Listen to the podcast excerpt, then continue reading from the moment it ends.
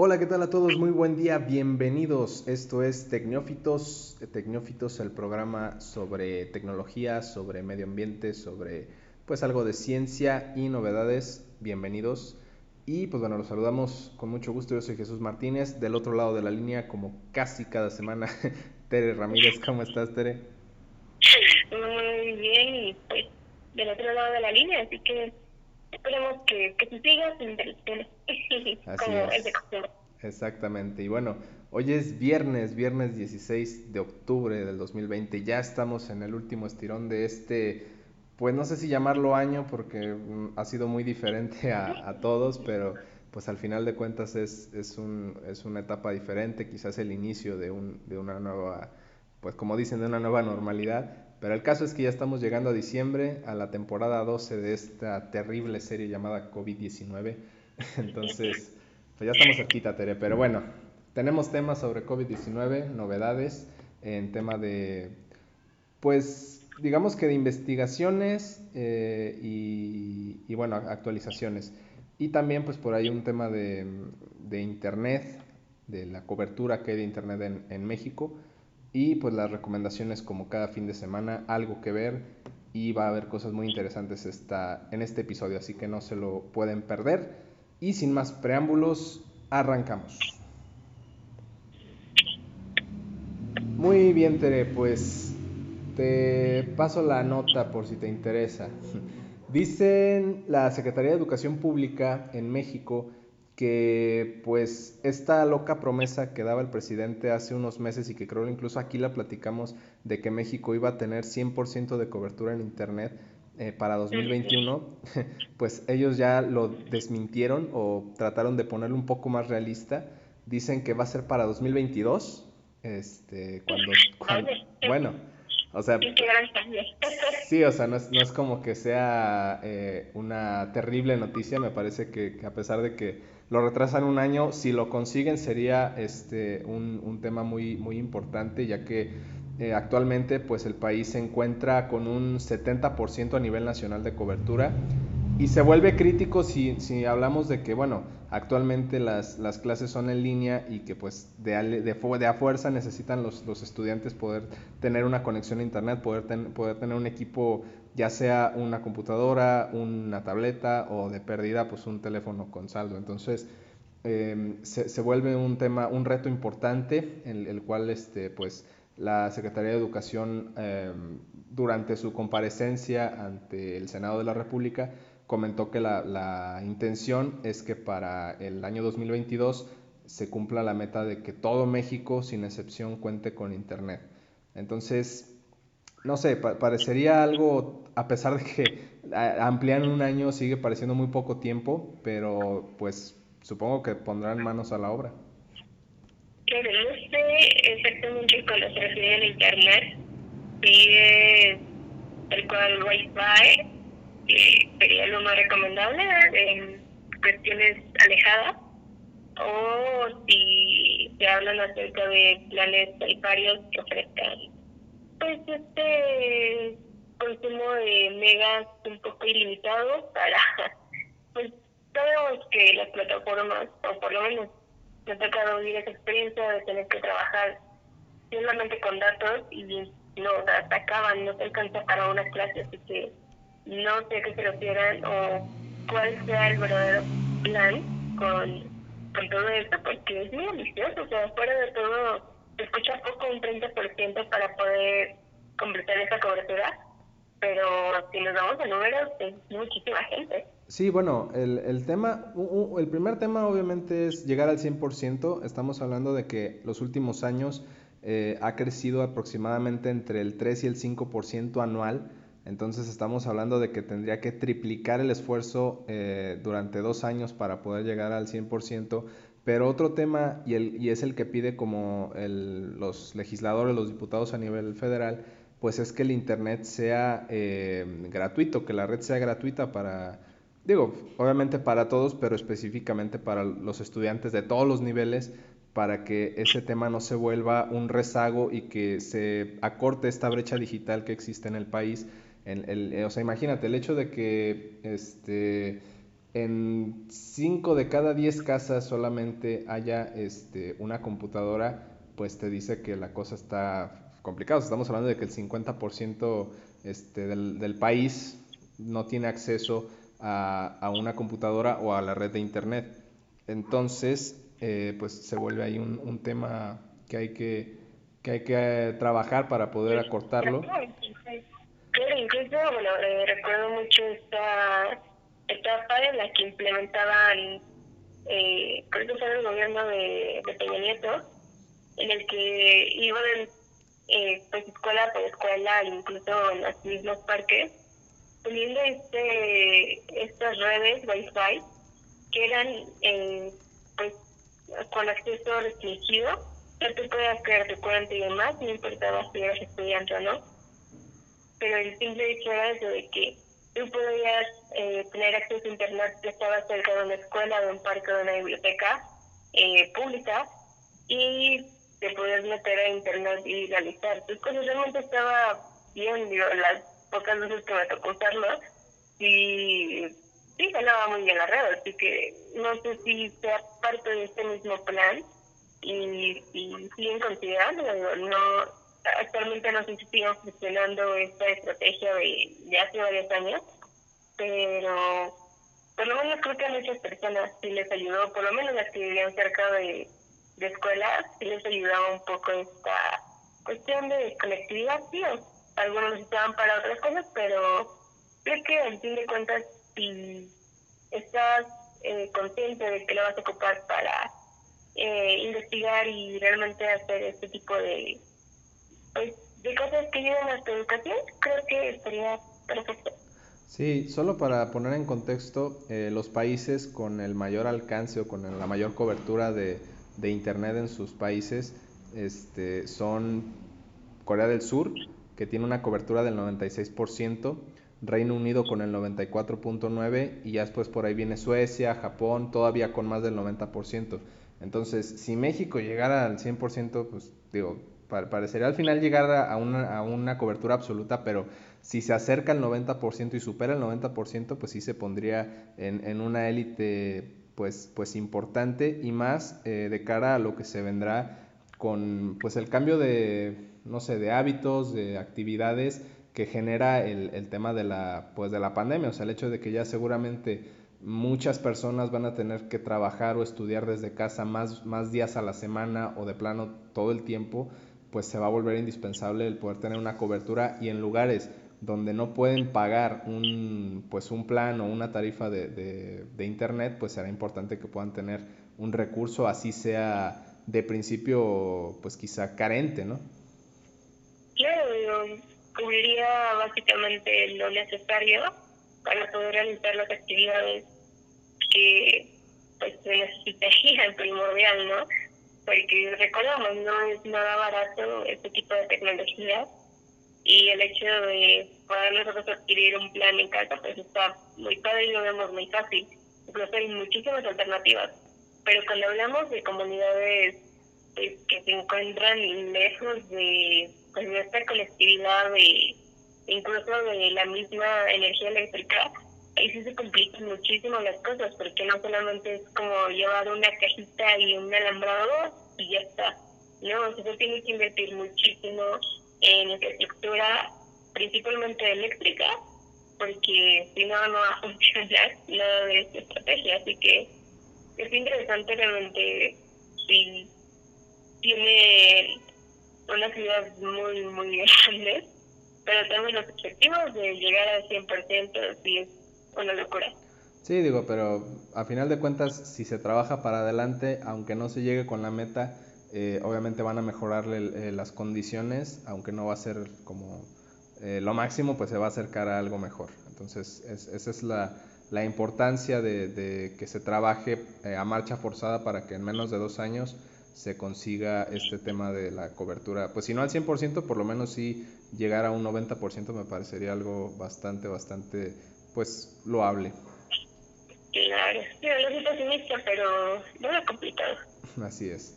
Muy bueno, muy bien, perdón. Y luego, pues pasando a otro tema, Tere, este, traes ahí una noticia interesante de que pues algunos tipos de sangre son más como susceptibles a contraer eh, un cuadro grave de, del, pues de la enfermedad del COVID-19, ¿no?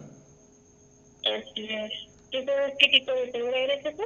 Mm, creo que soy O negativo. no, no, no, te puedo dar así con certeza la información, pero estoy casi seguro que soy O negativo. Eh, yo creo que estamos en la misma. Yo tampoco recuerdo mucho eso. Sí, me he hecho varios exámenes para saber el tipo de sangre, pero creo que ninguno ha sido bajo conciencia de, de querer saberlo. Ah, es que hasta que no la necesitas o hasta que vas a donar es cuando te acuerdas de eso, ¿no? No es como que lo tengas a la mano esa información.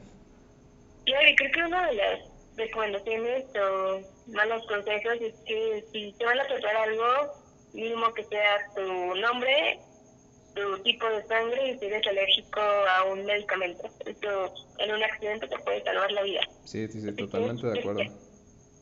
Dejando a un lado los consejos y los tipos de sangre, pues ahora resulta que hasta tu sangre tiene que ver en si te vas a enfermar y vas a tener este cuadro crónico eh, al contraer COVID o si vas a ser de una raza superior y pues no te vas a contagiar. por lo menos vas a ser asintomático. Así que, pues bueno, un grupo de científicos no mexicanos, como bien sabemos, eh, pues se puso eh, esta tarea de investigar qué tiene que ver la sangre, más bien el tipo de sangre, con que una persona puede enfermar gravemente.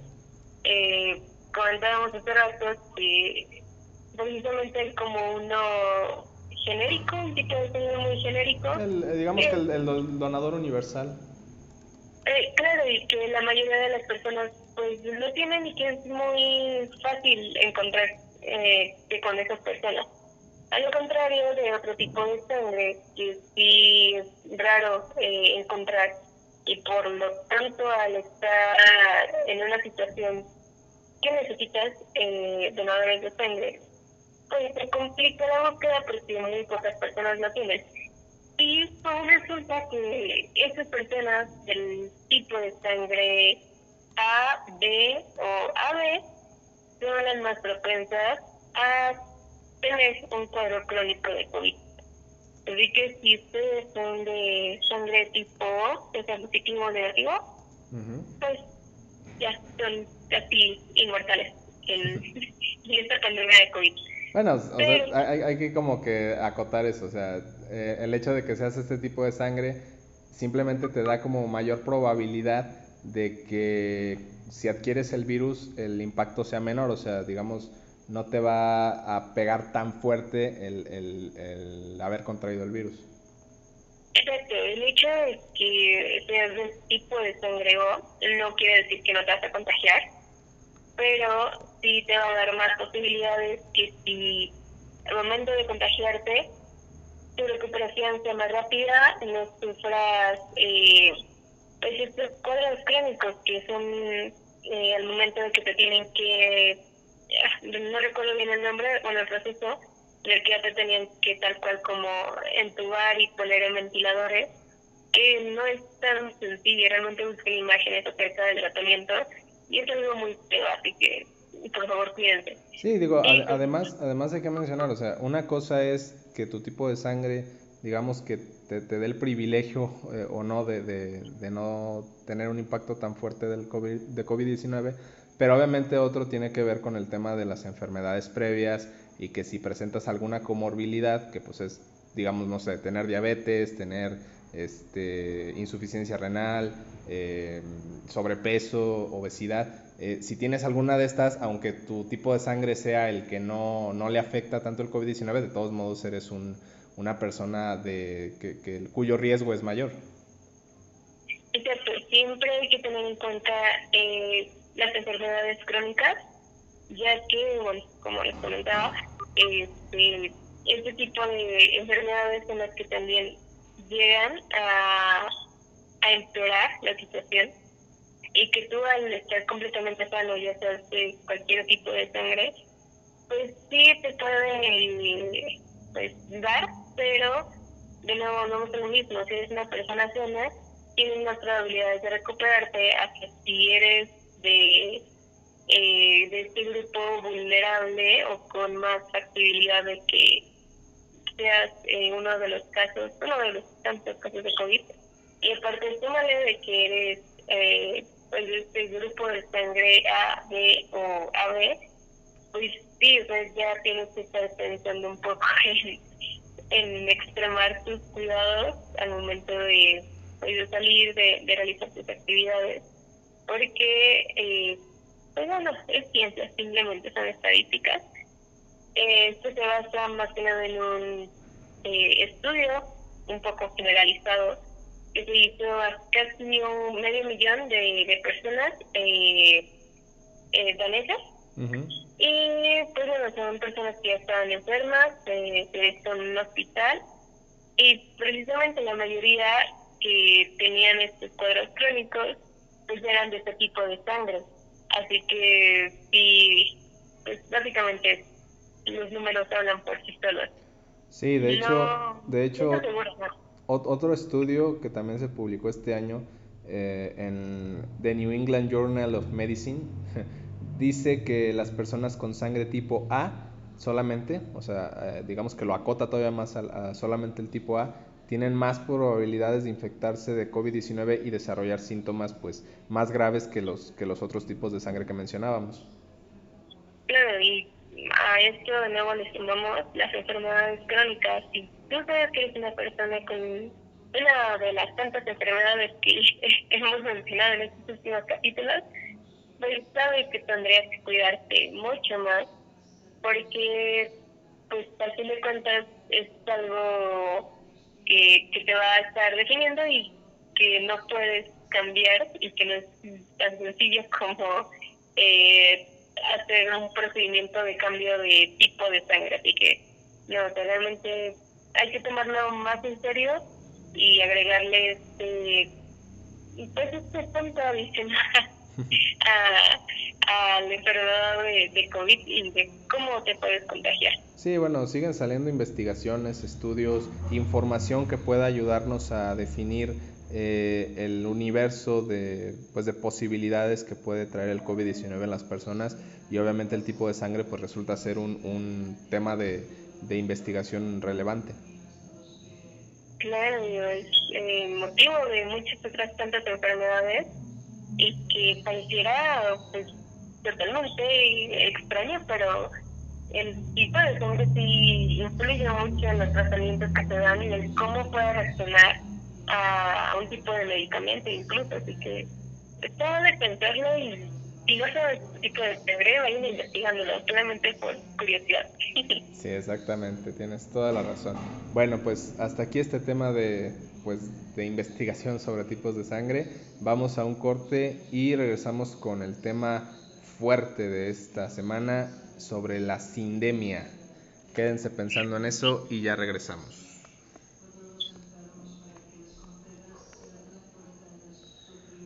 Muy bien, pues ya estamos de vuelta, no sin antes invitarles a que en redes sociales nos sigan, nos encuentran como arroba tecnófitos en Twitter, ahí pueden dejarnos sus comentarios, sus opiniones respecto a los temas que tenemos, sugerencias sobre futuros temas y no sé, díganos qué piensan, eh, debe ser una prioridad para México, para el gobierno federal, eh, priorizar la cobertura de Internet e Internet gratuito para todos o es algo que podría pasar un poquito más desapercibido. Y pues también sobre el, tema de los tipos de sangre, déjenos en los comentarios qué tipo de sangre son para ver si hay alguien que al que puedan ayudar donando su sangre. Exacto. Recuerden que el plasma de la sangre también ha sido uno de los mejores métodos para, eh, pues no curar el COVID, pero sí para tratarlo y aminorar.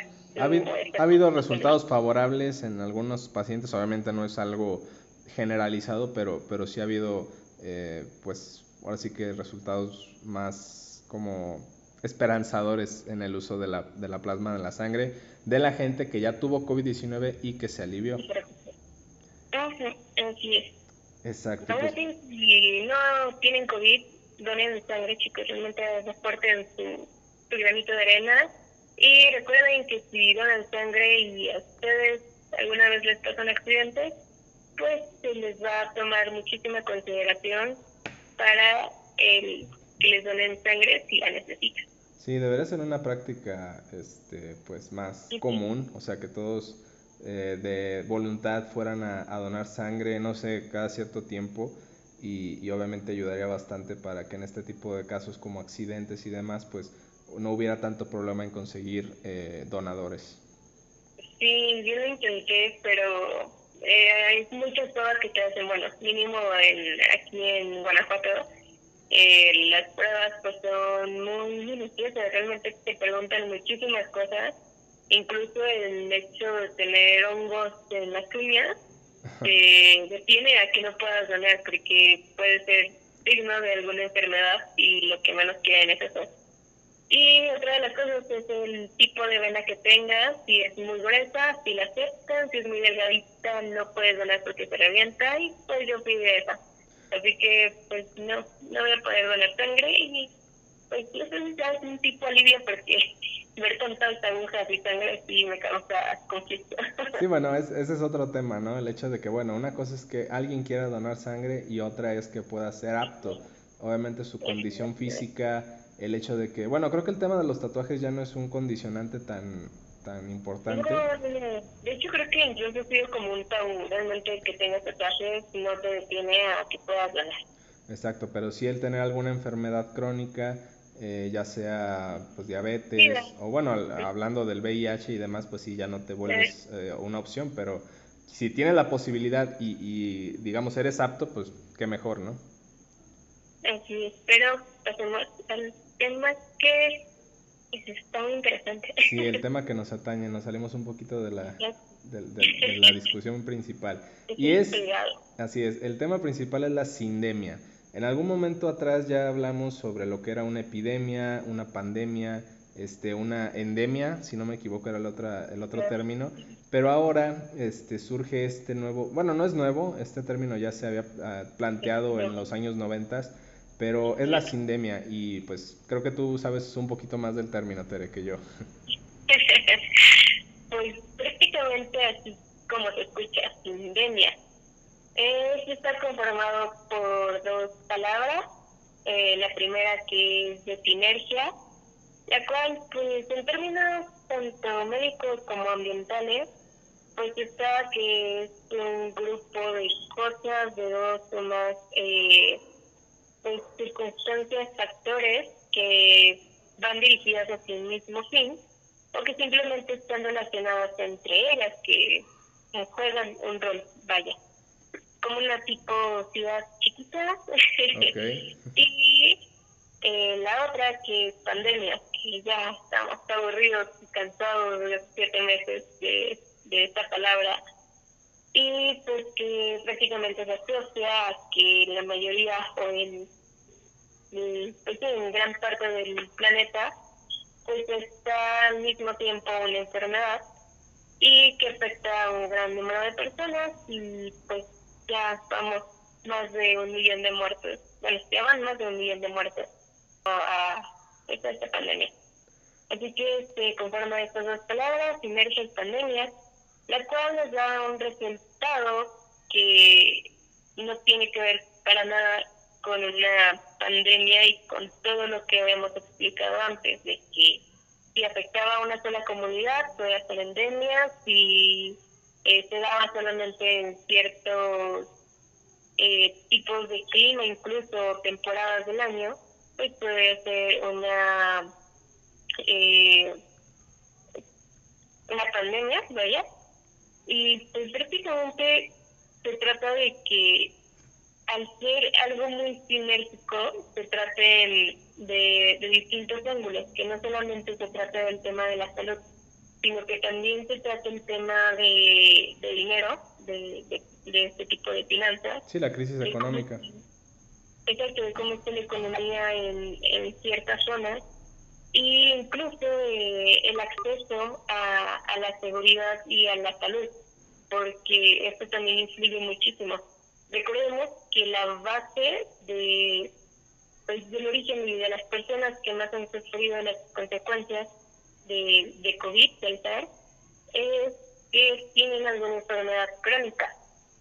Y pues bueno, lo que nos piden o lo que piden estos científicos que han estudiado pues este término es que se trate desde la raíz, o sea, que no solamente se trate el, la pandemia del COVID desde ese punto de vista de salud, sino que eh, se trate de las enfermedades crónicas que no son contagiosas, como lo hemos platicado muchísimo, que es la diabetes, que eh, la hipertensión, problemas cardíacos y entre otras tantas enfermedades que ayudan a que cuando te, eh, te contagias de COVID, pues simplemente empeores y tu proceso de recuperación sea muy lento, sea muy doloroso, muy tardado, muy costoso. Así que una parte interesante de, de este término, no sé qué, qué piensa usted respecto de, de esto. Pues eh, sí, como dices, el, el, cambiar el término no solamente por darle otro nombre a, a, lo que se está viviendo, sino como sí integrar los otros factores o, digamos que los resultados de, de, la epidemia o de la pandemia como tal del COVID-19. O sea, como bien lo dices, no solamente es que se atienda a los que están enfermos y seguir recomendaciones de quedarse en casa, sino también es ver cómo atiendes lo demás, cómo atiendes el hecho de que la gente pierda su trabajo, no tenga dinero, como el hecho de que tener una sociedad mayormente con problemas de obesidad genera otras enfermedades como la hipertensión, como la diabetes y demás. Entonces, cómo todo en conjunto buscas atenderlo también, o sea, buscas atender los otros eh, aspectos para aminorar de cierta forma la, la pandemia principal, que pues es el COVID-19. Sí, es que incluso como lo que hemos visto en otras eh, enfermedades estacionales, como lo puede ser el dengue, la influenza, que se tratan específicamente eh, en el factor que lo puede originar, como lo puede ser, por lo menos en el dengue, eh, son muchísimas las campañas que se hacen para evitar que, que se formen, como es eh, evitar tener charcos de agua o acumulación de agua en lugares que eh, pues sí emitan la formación de, de estos pequeños mosquitos que pueden transmitir la, la enfermedad del pica y demás. Sí, o por, o eh, por, ejemplo tenemos actualmente la campaña de vacunación contra la influenza y, y por ejemplo, eh, bueno, hablando de aquí de Guanajuato, la primera tanda de vacunas pues se acabó rápido porque la gente está con esta idea de que quiere vacunarse y pues prevenirse de lo que sea, o sea, mientras más mejor. Entonces también está ese tema de cómo manejas los recursos para atender tanto las enfermedades estacionales como en este caso pues una pandemia. Sí, pero la cuestión aquí es eso, que se tratan desde, desde la raíz, desde el origen, y que bueno, en la ciencia pues ya se tiene una vacuna, vaya entre comillas, este, y es forma de prevenirlo. O sea, no importa que no estés enfermo, tú estando sano te tienes que vacunar, porque es una forma de prevenirlo.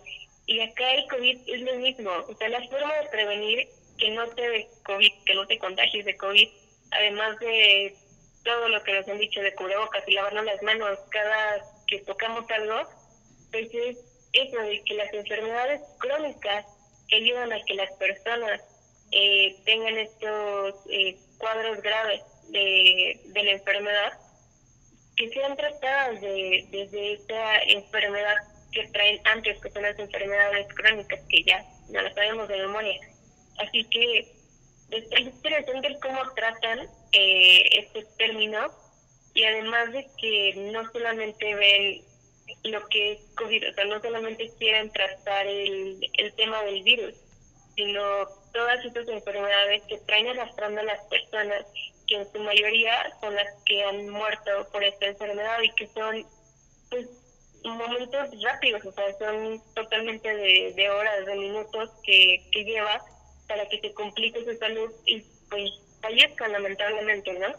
Así que es eh, parte del objetivo que tiene esta eh, palabra, este término, de que se cambie la forma en que se está trabajando y en que se está tratando la pandemia de COVID, que no se trata como una pandemia, sino como una pandemia, ya que esta abarcar todo, todo, todo, todo, tanto la economía, tanto la cultura, la etnia, incluso eh, los estudios dicen que si eres negro, por lo menos en la cultura afroamericana, eh, hay más eh, probabilidad de que puedas presentar este es una enfermedad grave o que tu, al momento de enfermedad de COVID eh, presentes este cuadro grave de, de síntomas.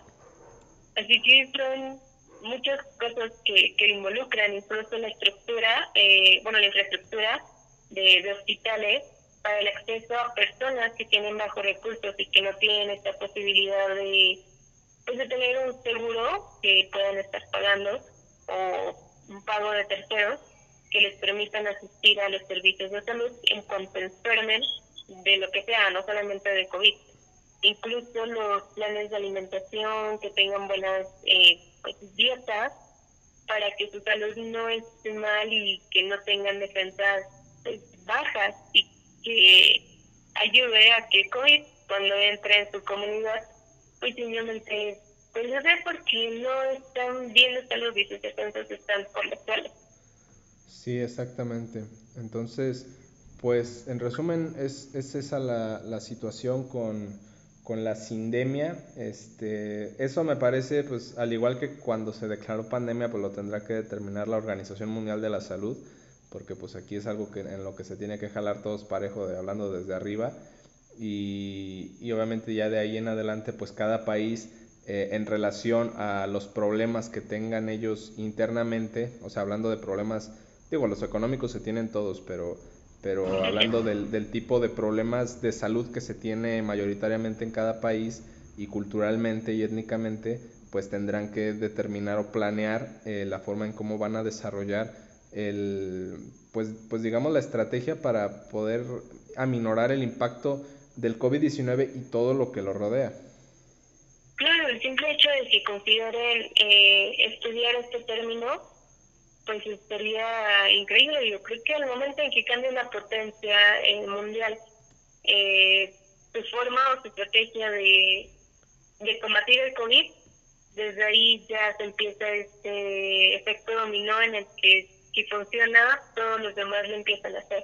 Y pues sería un cambio permanente, o sea, ya no solamente sería para una pandemia cuando exista, sino ya se quedaría permanentemente este sistema ya que permitiría que muchas enfermedades pues no vayan hasta este grado crónico y pues que se pierdan vidas teniendo tantos tratamientos y, y tantas eh, medicinas preventivas. Y que creo que todos deberíamos estudiar un poquito más este término, conocerlo más, asociarnos con ellos, familiarizarnos y pues, seguir con las instrucciones que que nuestro gobierno nos da. Exactamente. Y bueno, tanto el gobierno como las autoridades en el tema de salud a nivel internacional, pues es importante ver qué es lo que dicen, porque bueno, cada país toma lo que, lo que mejor le convenga de lo, de lo que se dice a nivel internacional, pero no está de más informarse en un entorno más general. Muy bien, pues este es el tema de la sindemia. Vamos a ver si las autoridades retoman el término y deciden llevar este, eh, pues como es este estandarte en el, en el futuro para atenderlo. Claro. Muy bien. Pues vamos, si te parece, Tere, vamos a un pequeño corte ya para cerrar el último bloque de tecnófitos. Perfecto. Muy bien. Dale.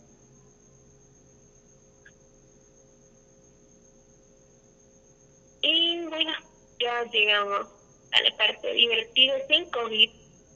y como siempre, con las recomendaciones. A la parte más sanitizada del programa. Exacto, por mucho. pues sanitizada, no sé, ya, ya se vienen las temporadas eh, chivas de terror, así que ya. Pues ya, ya entramos, ya entramos en la época de Halloween. Sí, ya, creo que ya entramos en, en este tema. ya, ya nos estamos familiarizando con, con buenas eh, recomendaciones acerca pues, de todo lo que significa Halloween y, y estas fechas. Así es. Así que, pues, bueno, hoy les traigo la recomendación de Netflix, como ya es costumbre, porque pues es lo más práctico que tengo en el momento. y pues entre una de las recomendaciones que me dio Netflix fue eh, una pues documental, no es por una película, es un documental en el que te muestra el pues el avance de una investigación criminal y bueno, el cual se llama eh, el caso de los el padre homicida. el padre quiere decir que es papá de familia, no padre de, de iglesia. O sea, por primera vez no es un tema de pedofilia dentro de la iglesia católica. Creo que debería de tomarlo la idea de Netflix, sería muy padre. Espero que no haya pasado algo así en la vida real, pero estaría chido en una serie. pero volviendo a, a con los Black, pues es de un caso que fue muy sonado allá en Estados Unidos acerca de pues una pareja, una familia que al parecer iba muy bien y que pues, era envidiable su relación con dos hijas preciosas y pues muy pequeñas, creo que la más grande tenía seis años y si mal no recuerdo. Y pues bueno, esta pareja empezó a tener problemas en el matrimonio y pues provocó varios casos, digo, esto no es spoiler, pues, pues ya eh, si se pueden investigar, ya se sabe toda la historia y, todos los hechos. Y pues bueno, aquí nos relatan como el, pues sí, el papá de, estas dos pequeñas, pues asesina a tanto a, la, a, su esposa como a sus dos hijas y cómo se va desenvolviendo en todo el transcurso de, de la investigación, porque él las da por perdidas viendo que pues al final te llevas esta sorpresa, ¿no? Y que pues él fue quien las asesinó.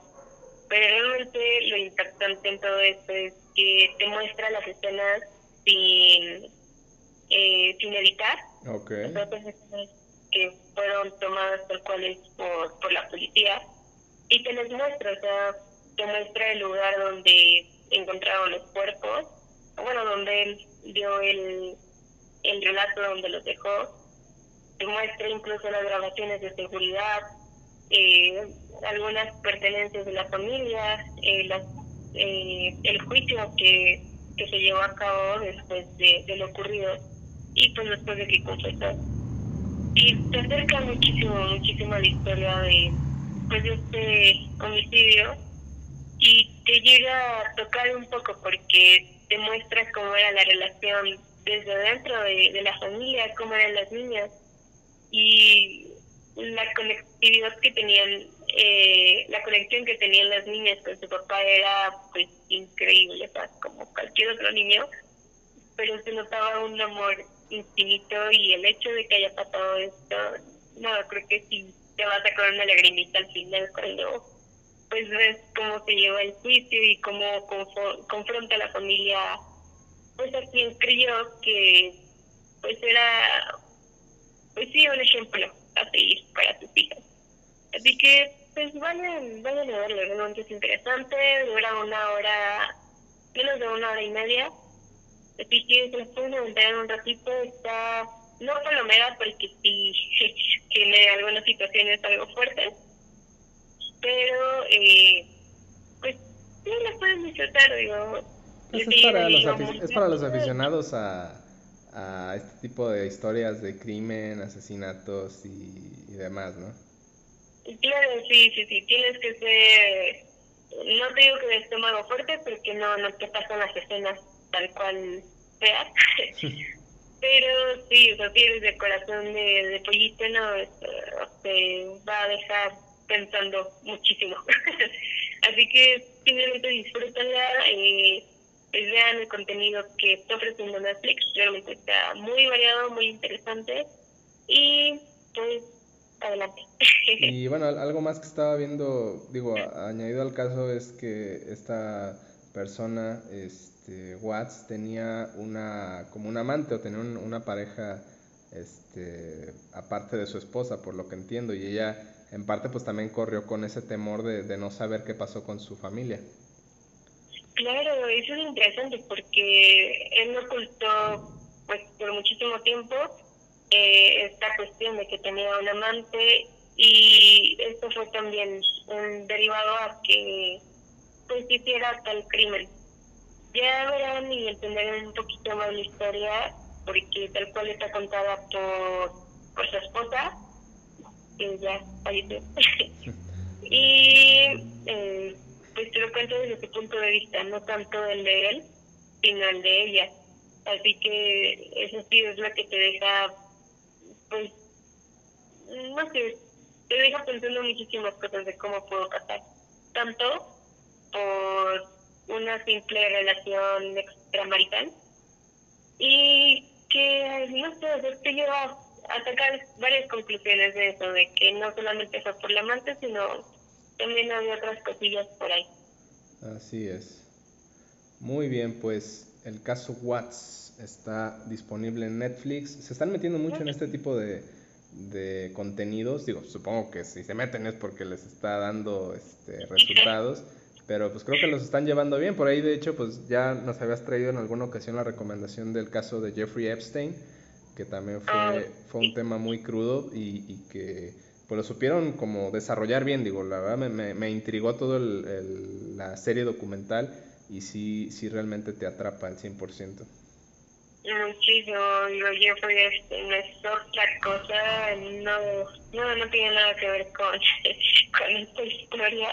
Eh, acá hablamos de pedofilia y, ay no, son, ay no, es horrible. no, sí, mejor no vean Jeffrey, váyanse mejor con el padre de homicida y, y pues no, está más relajada que, que la de Jeffrey. Muy bien. Bueno, pues esa es una de las recomendaciones de mi cuenta. Eh, bueno, pues es otra serie eh, que también es original de Netflix, que bueno, originalmente no era de ellos, ellos como que la, la adquirieron y, y, le dieron seguimiento en, en, dos temporadas más. Me refiero a Cobra Kai, es eh, pues una serie podríamos llamarlo un spin-off porque pues es una, una continuación de esta trilogía de películas de los años 80 y 90 que fue Karate Kid, esta del señor Miyagi y, y, todo lo que incluía el, el, el, mundo del karate. Este, bueno, pues para quienes vieron las películas o por lo menos vieron la primera, sabrán que pues digamos que la historia se desarrollaba con el digamos que con el equipo bueno, que era el señor Miyagi y Daniel Laruso, que pues aprendía el karate en un plan más como de, pues, de, defensa, pero con equilibrio, sin caer en el tema de, de, atacar solo por eso. Y del otro lado, pues estaba la escuela de karate Cobra Kai, que era todo lo contrario, o sea, te, te decía que pues tenías que ser agresivo, que tenías que atacar este, siempre, ser como que el que dé el primer golpe y hacerlo sin piedad por el oponente. Entonces, pues digo, al final la, la digamos que la educación del señor Miyagi pues le, ganó siempre eh, buscando el, equilibrio. El caso es que, que, bueno, se genera esta serie donde el, digamos que el protagonista pues es el alumno principal de Cobra Kai, que pues es Johnny Lawrence, quien lo interpreta William Sapka y pues bueno, él 34 años después de que perdió este, una competencia de karate con Daniel Laruso de, del señor Miyagi, este, pues tiene una vida desastrosa, de ser el niño rico cuando era joven y era popular, pues ahora es una persona que apenas si puede conseguir un trabajo, vive así como que entre basura, bueno, no entre basura, pero digamos que su departamento está hecho un desastre, es este alcohólico, y encuentra en el hecho de crear otra escuela de Cobra Kai, ahí encuentra la posibilidad de reconectar con esa parte que, que le daba hasta cierto punto sentido a su vida. Te iba a decir que era como un típico mexicano de 23 años en un apartamento solo, pero creo que sin tanto karate. sí, sí, exactamente.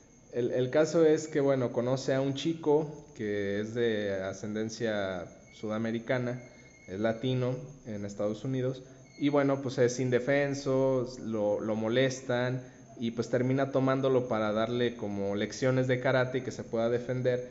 Y pues cuando comienzan a ver en la escuela que pues le, ahora sí que le rompe su mandarín en gajos a los, a, los bravucones, pues todos van y quieren aprender karate en Cobra Kai. Entonces, este, obviamente esto se torna negativo hasta cierto punto porque el, dato importante es que este chico Johnny Lawrence, bueno, este señor ya, este, quiere volver a abrir Cobra Kai, pero quitando ese tema como, como de la escuela mala, o sea, sí sigue instruyéndoles para que sean rudos, para que este, no se dejen de nadie, pero quita un poquito este tema de ser despiadado y, golpear solo por golpear. Eh, y por el otro lado, pues Daniel Aruso, quien es el del señor Miyagi en las películas de, Karate Kid, pues él le va bien, o sea, es, es, dueño de una concesionaria de autos, este, tiene una vida pues acomodada, y cuando ve que Cobra Kai reabre, ese Cobra Kai que le generó muchos problemas de, de adolescente, pues él decide abrir como su propio dojo y empezar a, dar lecciones de karate para, pues digamos, instruir a los chicos bajo un régimen más pacífico, eh, aprendiendo karate solo para defensa y nada para, para atacar porque sí. Entonces, e, esta, esta historia se desarrolla de una forma increíble porque, pues bueno, vemos ahí el, el claro choque entre pues, no sé, entre el bien y el mal, entre los, entre los bravucones y los...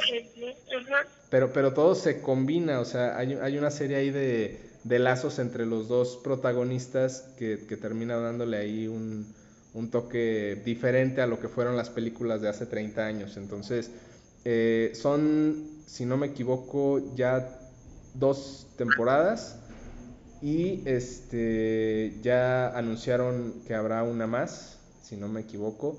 Será, este, bueno, sí, son dos temporadas. La tercera llega a Netflix en enero de 2021 y por ahí se habla de que ya se está planeando la cuarta. Entonces, es una serie que, que está pegando fuerte. O sea, de un momento a otro ya tenía un tiempo en Netflix y de un momento a otro se volvió popular.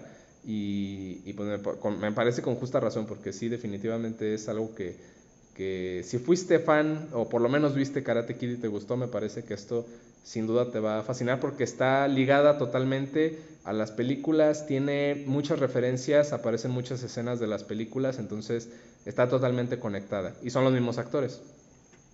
Sí, creo que me quedé que ya han pasado 30 años de esta película, no, antes también. es un recuerdo eh, todo este alboroto con el karate y demás no recuerdo que haya sido tan viejo. Sí, es que de hecho la, la primera película del karate, de Karate Kid, este, déjate, te, te doy la info, es de 1980 y... híjole. Rayos, todavía no nacía.